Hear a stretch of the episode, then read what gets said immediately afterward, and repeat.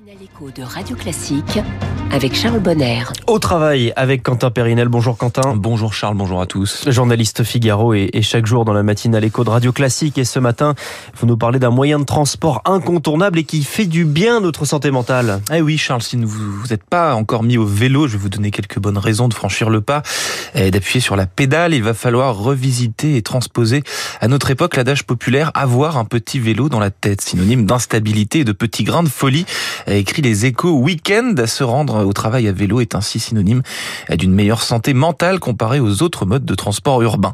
C'est ce que suggère une, publication scientifique, l'International Journal of Epidemiology, une publication de l'Université d'Édimbourg. L'analyse a porté sur près de 380 000 personnes de 16 à 74 ans. On apprend ainsi que la baisse de prescription d'antidépresseurs et d'anxiolytiques est évaluée à 15% environ chez les cyclistes, ou encore que la présence d'une piste cyclable près de chez soi pousse à se mettre au vélo Ce qui est, inconsciemment. bon, est plutôt logique. Hein? C'est une dynamique plus que jamais en marche dans l'ensemble des villes?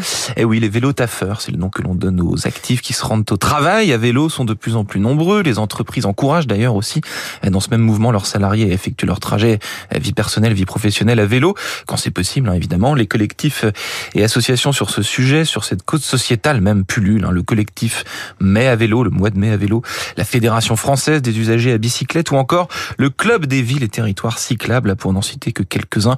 Rien qu'à Paris, Charles, la fréquentation des pistes cyclables, de plus en plus nombreuses hein, dans la capitale, a augmenté de moitié hein, en un an. Ce sont devenus de véritables autoroutes avec leurs heures de pointe et leurs dangers. Évidemment, il s'agit d'être prudent. Oui, car il y a des, des, règles à respecter, même pour les vélos taffeurs. Et oui, c'est un rappel nécessaire. Hein. Vous avez raison. Il faut remettre l'église au centre du village. Les cyclistes ont la réputation de ne pas être très respectueux du code de la route, des feux tricolores et parfois insensibles aux autres. Hein. On le sait, chaque cliché porte en lui une part de vérité.